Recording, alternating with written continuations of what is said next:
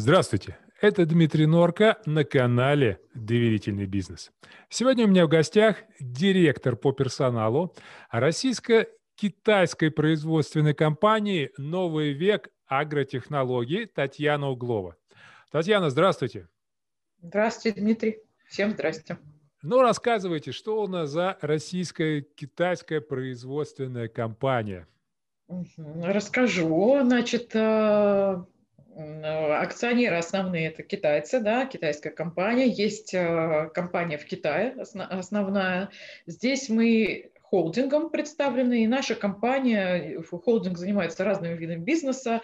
А наша компания несколько отдельно стоит, потому что специфичный очень бизнес – это узкий сегмент агробизнеса. Это не выращивание каких-то, не производство каких-то агрокультур, это обслуживание э, фермеров.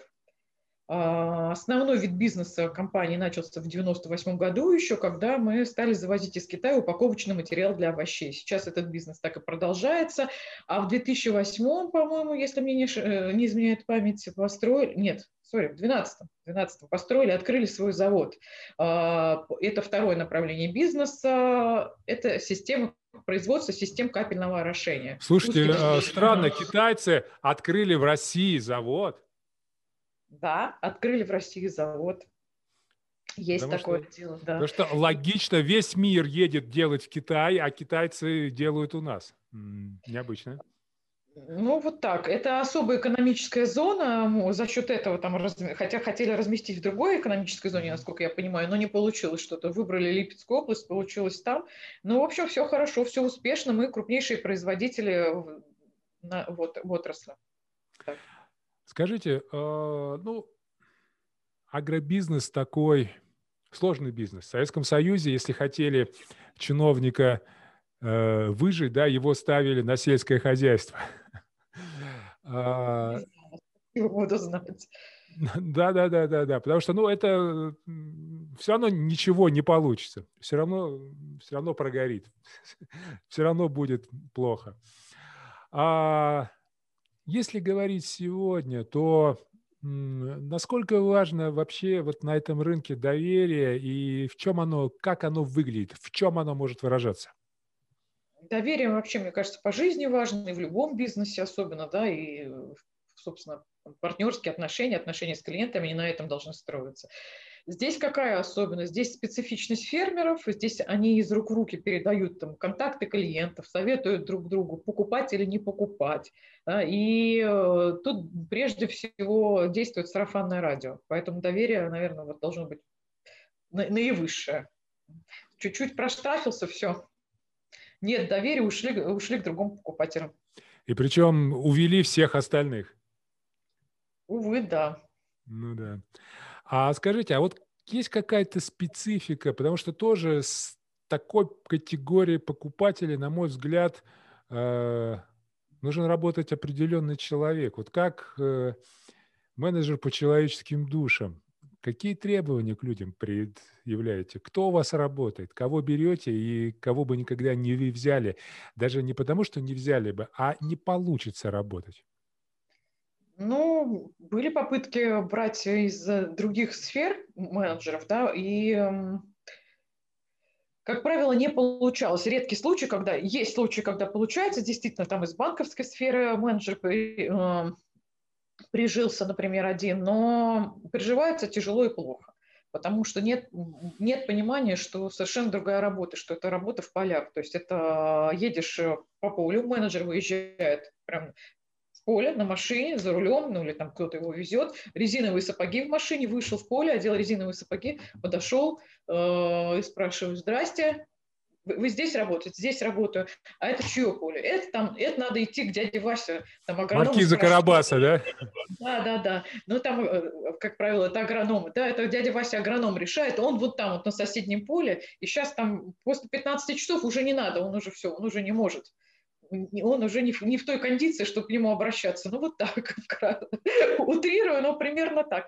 Рабочий день начинается рано, у нас тоже из-за этого он рано начинается, немножко сдвинут по сравнению со стандартным графиком работы. И, ну, но только так, личный контакт на самом деле. Личный контакт. Ну так все-таки э, вы так и не сказали.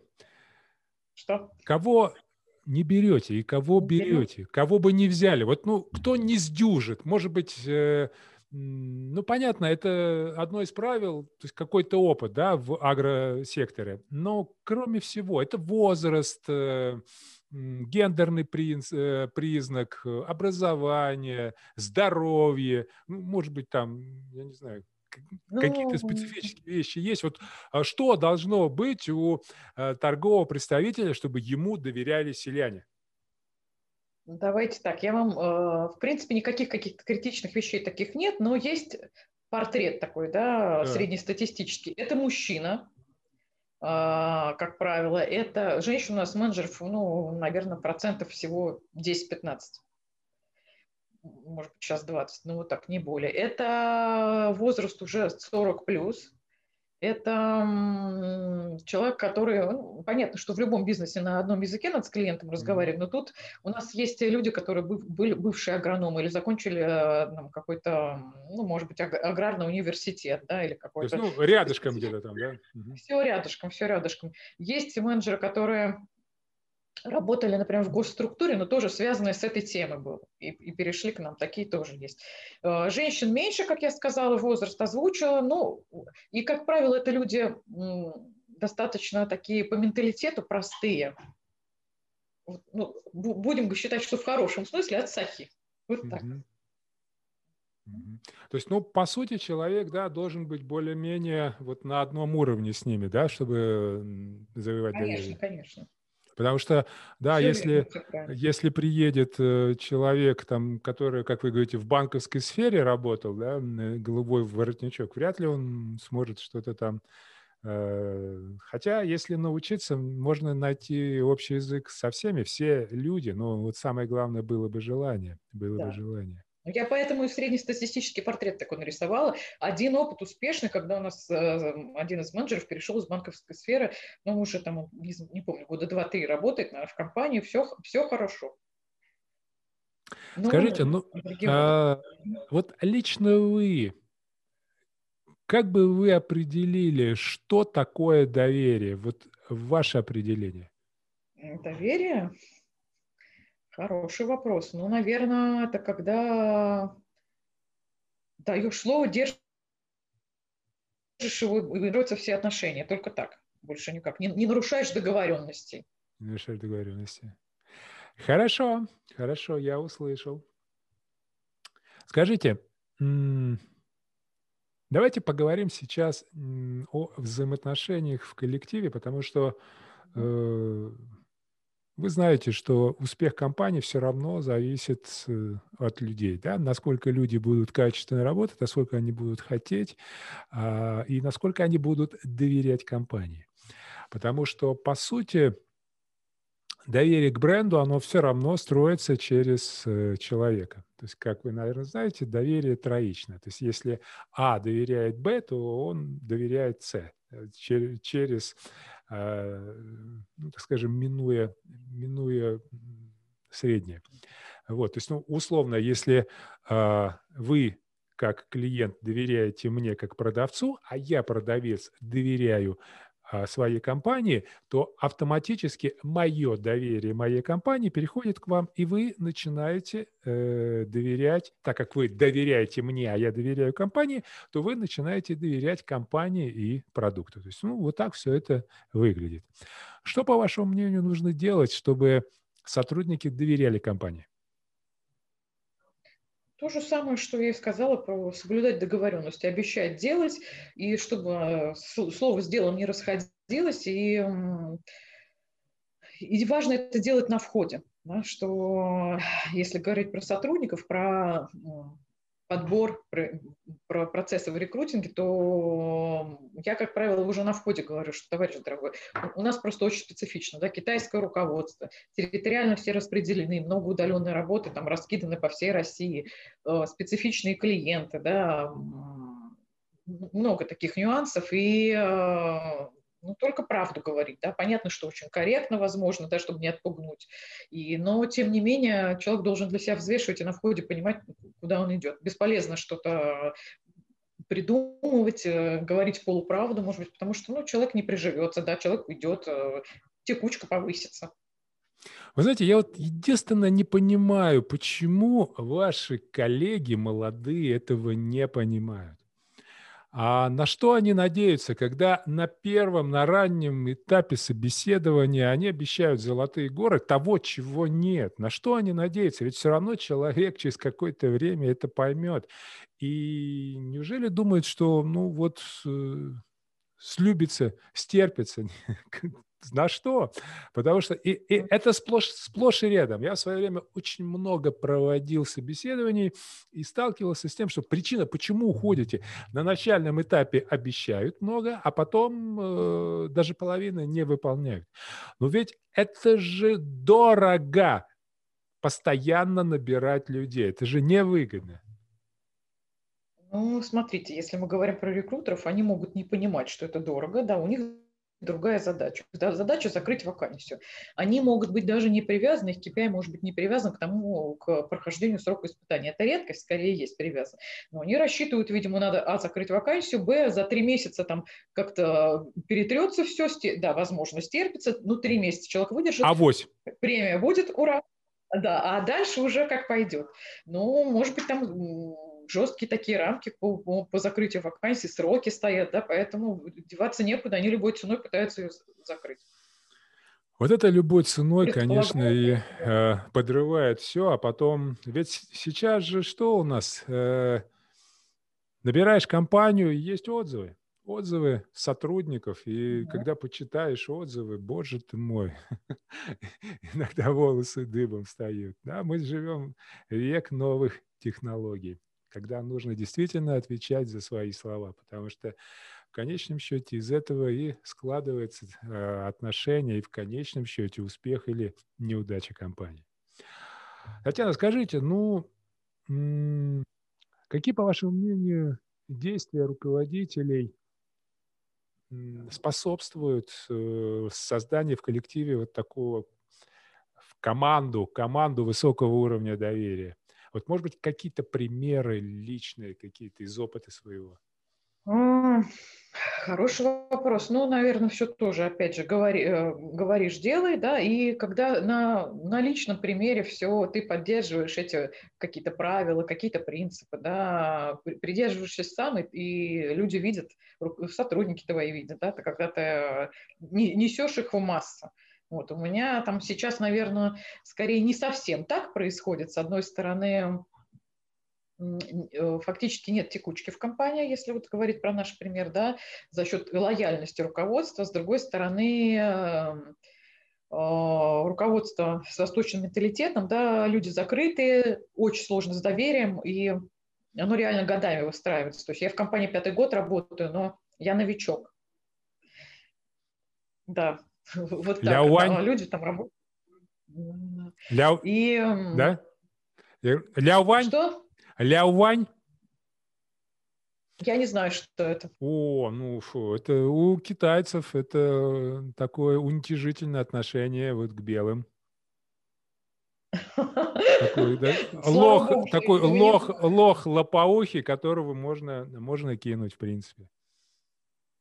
Ну, мне кажется, это не только к белым, да, и, э, в принципе, мне кажется, у них сложно, и они сами себе не очень доверяют. Вот такое вот есть у меня впечатление, да. И в смысле я сбилась, о чем мы говорили, что, что, а, что к примеру мы говорили, да, да, да, да, да, да. Угу. И сейчас есть какие-то моменты, которые там требуются, например, да, но при этом сами руководителям не поддерживается. Сложность с тем, что правила распространяются не на всех. Вот так я бы сказала, что для, да, можно там пройти, перейти через голову, открыть дверь в кабинет напрямую, да, через руководителя и решить напрямую вопрос, и это э, с а, высшим руководством, это считается нормой, это поддерживается. И в этом проблема. Mm-hmm. Я в этом вижу проблему. Ну да, конечно, безусловно, здесь э, в такой культуре доверия установить сложно. А как вы вот наблюдаете, они готовы учиться, вот понимать менталитет, или все-таки вот упорото, упертые, что нет, вот мы вот так там делали бизнес и здесь? Ровно так. Совершенно нет готовности и не видит необходимости учитывать какие-то российский менталитет. Причем в компании там уже 22 года на рынке, да, 23-й. А, руководство давно у руля, и а, руководство китайское, генеральный директор китаец, и столько лет в России, но при этом совершенно нет, не, не считают необходимым как-то считаться с то, что 99% э, в компании россияне. Интересно. Скажу Интересно. так. А когда весь мир ушел на локдаун, я так понял, для вас это не было каким-то откровением, потому что у вас уже выработался опыт удаленной работы. Ну да, все верно в целом. А, по, по поводу дистанционки проблем не было. У нас 9 филиалов по всей России, угу. там завод отдельно, да, и от московского офиса. То есть этим проблем не было никак. А, ну, в общем, считалось, что на агробизнесе не отразилась да, пандемия коронавируса, но тем не менее, на самом деле, это не совсем так скажу, что и сейчас последствия этого мы получаем. А, объемы производства агрокультуры различных у наших клиентов сократились, потому а что Почему? граждане СНГ не смогли приехать, пересечь границу, обрабатывать поля некому. Соответственно, а, да, да, да, да, да, да. Соответственно, некому нечего производить, объем э, меньше, да, и объем потребления нашей продукции, соответственно, тоже меньше. Вот так. Я понял. А в вашей жизни насколько важно, вот в вашей личной жизни, а, насколько важно доверие? Максимально важно. Не знаю, как в процентах померить. Ну, давайте спрошу по-другому. Угу. Как, как вы считаете, связано ли вообще э, ну, счастье человека, успех его с тем, умеет ли он доверять людям или нет? Ну, для меня да, для кого-то я знаю, что нет. Люди, собственно говоря, им, им, это, это, им это может быть не важно. И... А вам вообще легко доверять людям? Вы верите людям? Ну, у меня вот профдеформация наоборот. Да, такая, вроде бы, казалось бы, что за столько лет работы в HR нужно как-то уже, хватит наступать на, те, на одни и те же грабли и, и верить. А всегда хочется какая-то... Нужно есть... быть циничным более, да? Ну да, да, но всегда как-то есть какая-то у меня там, не знаю, базовая вера в людей, хочется верить, хочется считать, что они там все-таки с позитивными намерениями, открыты, честны, а, но не всегда так оказывается. Ну, для этого, собственно, мы там оцениваем кандидатов, да, бывают ошибки, безусловно, но тем не менее оценка и в целом комплекс такой а, оценочных мер, он помогает. Ну и последний вопрос. А, сколько лет вы уже в HR-то? Ну, наверное, 15, может, больше. 15 не, лет, да? Не ну, считала. Немалый, немалый срок. А, как вы видите, что сейчас вот за последние годы? Есть ли какие-то перемены, э, требования, какие-то тенденции? К чему мы идем? А все будет так же или что-то меняется? Вот как вы видите своим глазом? О, ну, конечно, меняется. Понятно, что и достаточно динамично. Что-то более динамично, что-то нет, что-то... Ну, пандемия показала, что мы можем динамично меняться. Вариантов не было, отступать назад некуда было. Да, все не готовы были к удаленной работе, стали говорили, что вот видите, возможно, все, все живут и работают. То, что касается наверное, последних таких э, трендов, мне кажется, что э, рынок труда в плане наличия персонала квалифицированного, он как-то